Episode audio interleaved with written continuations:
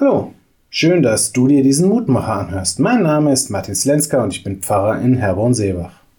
Es gibt ja diese Momente, da schaue ich auf das, was vor mir liegt und frage mich, ob das wohl gut gehen kann.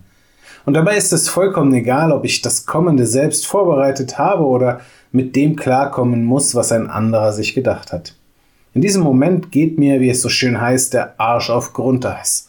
Ich nehme wahr, was alles schiefgehen könnte und bin zuversichtlich, dass all das auch tatsächlich schiefgehen wird. So war es früher bei Prüfungen, so ist es noch heute bei besonderen Anlässen oder Gottesdiensten. Vielleicht ist es ja auch einfach eine menschliche Eigenschaft. Schließlich sorgt die Sorge vor dem Misserfolg ja auch irgendwie dafür, dass ich selbst mein Möglichstes tue, um doch noch erfolgreich zu sein. Insofern kann diese Denkweise ja auch ein Ansporn sein. Aber Meist lähmt es mich eher und im Rückblick wird meine vorherige Sorge zur Prophetie. Siehste, ist tatsächlich schiefgegangen. Da hilft es vielleicht, das ein bisschen wie Mose zu machen, der angesichts der Haltung seiner Glaubensgeschwister Gott bittet, hab ich, Herr, Gnade vor deinen Augen gefunden, so gehe der Herr in unserer Mitte. Zweites Buch Mose, Kapitel 34, Vers 9. Mose weiß, es kann eigentlich nur schiefgehen.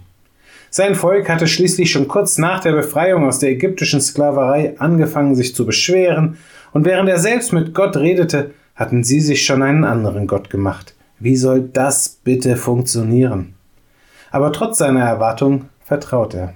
Er hat gelernt, dass es sich lohnt, und er hat verstanden, dass es dabei in erster Linie auch gar nicht auf ihn selbst ankommt, sondern auf Gottes Gnade. Gott muss es wollen. Und wie wunderbar ist es doch, dass wir durch Jesus Christus wissen dürfen, dass er will. Ich lade dich ein, mit mir zu beten. Vater, du allmächtiger Gott, halsstarrig und engstirnig sind wir Menschen immer wieder. Wir achten auf uns und unseren Vorteil. Wir vergessen, was wir dir alles verdanken. Und jammern laut, wenn unser Leben nicht so verläuft, wie wir es uns wünschen. Vergib uns unsere Schuld und Sünde.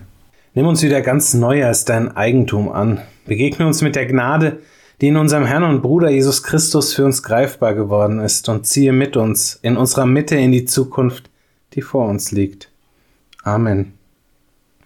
Auch morgen gibt es an dieser Stelle wieder einen neuen Mutmacher. Für heute wünsche ich dir nun einen guten und gesegneten Tag. Bleib gesund, aber vor allem bleib behütet.